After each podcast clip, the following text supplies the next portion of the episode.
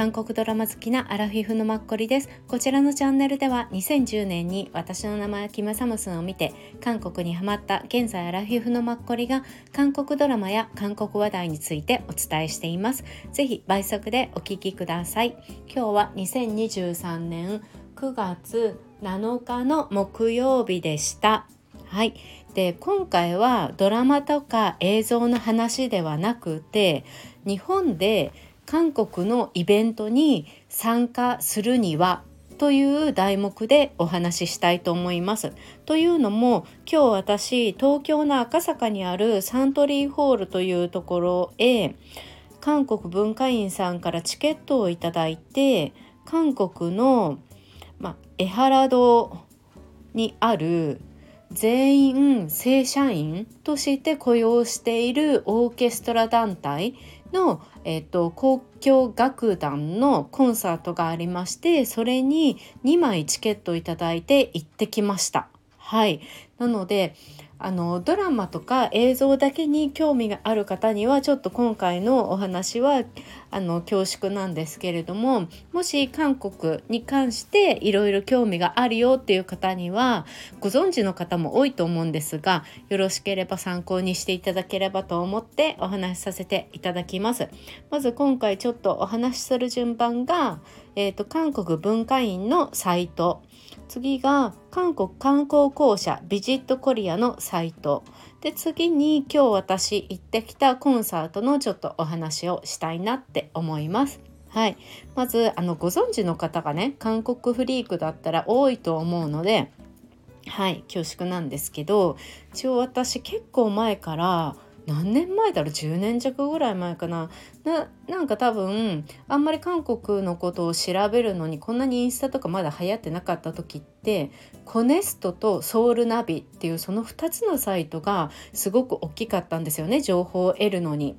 であの、まあ、いらないものとか売りますっていうのもあるし人を探しますっていうのもあったしあとどこをがいいとか皮膚科とか買い物とかそういうのもみんな結構ちゃんと書き込みしてくださっててその情報を見て行ったりとかあと一人で旅行する人はその掲示板でこの日この時間にこの辺でご飯食べれる人がいたら是非一緒にご飯食べませんか？みたいなのを募集したりみんな78人で食べたりとか私それは一度も参加したことないんですけど結構普通にしている感じの時代だったんですよ。今みたいに SNS が全然盛んでない時期って。はい。なのでその頃から多分韓国文化院のサイトも存在を知っていてでメルマガの登録をしたりとかしていました。はい、でメルマガ自体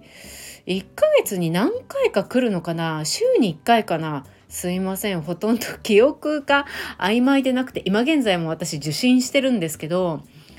1週間に1回かなあれ？来ないかな？忘れあメルマガなかったかもしれない。私、うん、KBS かなんかの週1のメルマガとすいません。勘違いしてるかもしれないんですけどいずれにしてもそうですねうんまああのこの文化院のサイトで韓国文化関連イベント情報っていうページがあります。一応 URL 貼っときます。そこにお祭りとか交流、公演、その他展示、あと韓国語とか、まあ、ドラマ、うん。まあ、イベントについての情報がわーって載ってるんですね。でクリックするとすごく詳細分かりやすく書かれていて、うん、それであのこれに無料ご招待するので申し込みをしてくださいとかあと近々でしたら毎年9月にある韓国日韓お祭り、うん、いつもは日比谷公園でやるんですけど今年は日比谷公園が工事中みたいで駒沢公園でやるみたいでそれにあの K-POP のシークレットコンサートっていうのもあるんですよ。で私過去に K-POP のシークレットコンサート何回かお伺いしてあの WS501 のキム・ヒョンジュンとかあの花壇の、えーと、花沢類の役をやってたキム・ヒョンジュンですね。かあとガールズデーとかホガンさんとかホン・ジニョンさんとか結構いろんな方をね身近で拝見したんですよ。うん、で大体古谷さんとかが司会をすることが多いんですけどあと由美さんとかね。うん、であのこれがあるさまあ最初からだったかなまあいまだにそうなんですけど往復はがきを送って当たれば返信が来て確か。でそれに思ってコンサートに行くと中に入れるっていう感じで基本野外なので遠くからも見れるんですけどその当たった方は座席もあってパイプ椅子なんですが座れるっていう感じですごい前で見れて、うん、で34組ね来るの毎年で絶対に翌年一つブレイクするグループとかが入ってるんですよ。なんかすごいよねって前は偶然ブレイクしてるんだと思ってたんですけど最近になってひょっとしてこれは測っているのだろうかとか今更ながらね、うん、思ったりとかするんですけどうんうん。でもすごくねあの盛り上がって全然知らない人たちの歌とかでもやっぱみんな韓国好きだからうんあのいろいろねあの手拍子したりとかはいいい感じです。うん、でついでに私も今回ちょっと乗り遅れちゃったんですけどシークレットコンサートは今年のはもう締め切りみたいなんですけど行ったら多分いろいろなんか工作ができたりとか面白いのであの今年はまたコロナの間オンラインでお祭りやってたみたいでオンラインもひょっとしたらやるかもしれないんですけど興味のある方は駒沢公園いいかもしれないです。お近くに住んでる方とか、うん、それはあの公園のお祭りは誰でも行けるんですけどそう。あとはまあカルメンとかあとドラマを見ようとか、うん、そのドラマを見ようとかはなんか全国で北海道とか香川高松とかいろんなところで今回ねまあ、8月から暗夜してやるみたいなんですけど九州とかまで。うん、でまああの主役とかキャストとかが来るわけじゃなくてそれに対する関係者の人が来たりとかそういういろいろイベントがあるんですよ見ていただくとね分かるので興味があるものをクリックしていただくと面白いと思います。でそのままあの申し込みサイトからできたりするします。でそのあの会員登録が必要なんですけどそれもすごくね簡易で簡易簡単にできるので、うん、あのまあ、個人情報がすごい気になる方は、まあ、あのご本人の判断によるんですけど私とかは最初からま登録しちゃってそうですね申し込み過去今まで結構してきました。はい、なのでこのサイトをおすすめしたいなって思って今日はお話しさせていただきました。はい、ついでにあの韓国文化院ってあの四谷三丁目にあってすっごい綺麗な建物なんですけどその中に図書館もあったりして図書館は誰でも会員になれてあの借りることもできるしあと学童語学堂もあるんです。はい、そこもえっとねすごいリーズナブルに学習することができます。あの1年に半年ずつかな、うん、クラスをあの募集していて結構初級から上級まで、うん、結構ちゃんとねシビアに授業っていうのをやっているっていう印象が私にはあります。以前私コロナの時に申し込んで当たって1回だけ授業その場に行って通ってでそれからはズームになったんですけどその日にちがちょっとね曜日が合わなくなっちゃってはい私行けなくなったっていう過去があるんですけど結構この語学堂はしっかりしてるので真面目にあの勉強したいっていう方にはとてもおすすめだと思う。で普通よりも全然リーズナブルだった記憶があります。はいで一応あの韓国文こちらの文化院のインスタもあるので貼り付けておきます。はい。で、えーと、もう一つお伝えしたいのが韓国観光公社のサイトで結構こちらの方が皆さんご存知だと思います。ビジットコリアっていうサイトでいろんな最近ではサイトもめちゃくちゃ綺麗になってうんあの何、て言うんでしょう。観光情報をお伝えもしているしお得なクーポンとかも掲載していたりとか行く前に時間がある方は一回ちらっと見ていただくのは80%ぐらいおすすめな感じです。うん、知ってるよみたいな情報よりも「へえなんだろうこれ」ってちょっとクリックした韓国好きだったらクリックしたくなるような、うん、ページとかもあります。で今私は初めて結構このサイトを見たんですけどこう韓国観光公社とロッテホテルがタイアップして今年の2023年の12月31日まで15%オフキャンペーンっていうのがやってます。うん、で多分ロッテホテル系列が15%オフキャンペーンをやってますねだからロッテシティホテルマッポとかミョンドンとかそういうところも OK っていう感じ。なので皆さんホテルズ .com とかいろんなので取ると思うんですけどもしホテルをまあそういうので単品で取るんであればここもねあのサイト比較して検討していただくのもいいんじゃないかなとかってはい思いました。うん。そうですね。あとはねあのその観光場所韓国の半島のいろんなキョンギ道とかいろいろ区切ってその観光場所の紹介とかおすすめの場所を k p o p の人とか俳優さんとかが紹介してるみたいな感じで、うん、載せていたりもするので結構あのご覧いただくのは面白いんじゃないかなって個人的に、うん、見始めるといつの間にか30分ぐらい経っちゃうからその辺も気をつけた方がいいかも。あと2023年秋開催の k p o p コンサートチケットプレゼントとかもあったりするのでもしこのページまだご存じない方とかははいいんじゃないかなって思いました。はいで、えー、と以上です。でプラスちょっと今日私が見てきたカンヌンの交響楽団についてお話しさせてください。はい、えっ、ー、と今日私見てきたのサントリーホールで昨日6日前日は大阪のシンフォニーホールっていうところで公演をしたみたいです。うん、曲目は3曲あのベルディのとサン・サーンスっていうの2つのあの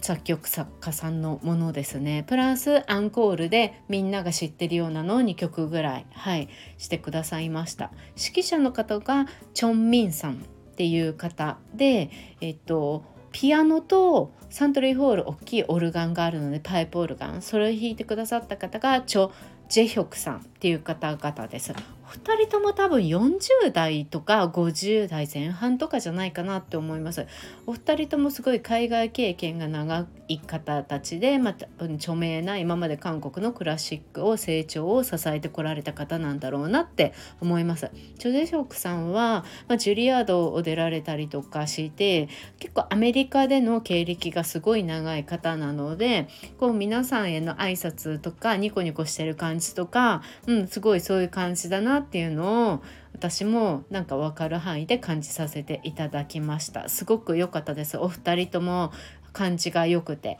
うん、あとこのカンヌンの交響楽団っていうのは1992年に設立されてその後ね1999年にあのちゃんと楽団員が正規雇用としてあの再編されたんですって。正規雇用として支えていくってすごいことだなと思って私こう見ながらある意味 K-POP とかああいうミュージック世界的なね何千人とかホールで何万人とか集めるものってある意味あのお金になりやすいというかスケールが大きいので自活していきやすいと思うんですよね。まあ単発で1回やるだけじゃ赤字だとかいうのはよく聞くんですけど、うん、でもこういうオーケストラってそんなに人数いないじゃないですか。演奏する人。私全然素人で分かんないんですけど例えば3 4 0人とかで毎日やるわけじゃないしそんなツアーとかをそんなしょっちゅうやるわけでもないしでも曲に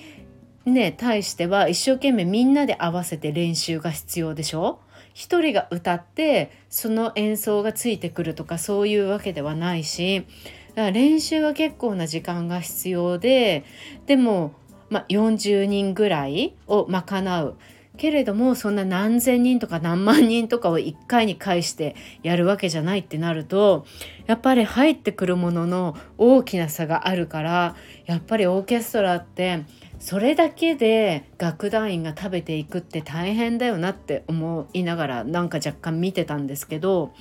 それをやっぱりねあの裕福な人たちがやっぱり西洋っていうのは寄付をしたりとか、ね、支えてるっていうのが大きいと思うんですよね。うんでもそれをやっぱり社員としてね雇用するっていうのはまあすごいことだよなっていうのを、うん、感じました。はいであの皆さんすごくねあの全員韓国人だったんじゃないかなって思うんですが今回全然トークが入らないで、はい、全部されていたので。うん、で1番のあのバイオリンの1番の方は女性の方でもう男女半々ぐらいいらしたんじゃないかな男性が6割ぐらいだったのかな結構女性もすごく多かった、はい、イメージがありますみんなね真っ黒い洋服着られていて、うん、とても素敵でした。はいうん、1週間前に突然あのチケットが送られてきて何だったっけ？これ。って思って拝見したら一応あの招待でいただいてたのでもう慌てて夜行ける、うん、友達を探して一緒に行ってきて行った友達もすごく喜んでくれていたので、まあ、サントリーホールっていうのもすごくね場所が良かったですしすごくありがたい貴重な経験をさせていただいて、まあ、感謝してますっていう感じ、はい、です。であのカンヌンについてちょっとだけお伝えさせてください。カンヌンっていうのはちょうどソウルからですねえっと右あごめんなさいソウルを背にしてって変な言い方ですけど左側？日本に近い方の海ですね。うんもう本当にそのソウルから横に行った感じの海沿いのエリアを言います。はい。江原道っていうのかな。で多分最近ここ34年すごい人気になってきたエリアなんですよね。いろんなカフェとかがすごくできたりして多分あのソウルからも KTX だと1時間半ぐらいで3000円ぐらいで行けますね。で高速バスだと2時間半ぐらいであの1500円とか2000円ぐらいで行けるっていう感じなのでうん。多分皆さん行きやすくって日帰りでもソウルからだったら行けるから私まだ行ったことないので一度行ってみたいなと思います。BTS のファンの方とかは行く機会が多いんじゃないかなって思います。私はあんまり詳しく知らないんですけど BTS のミュージックビデオかなんかの撮影場所になった海沿いの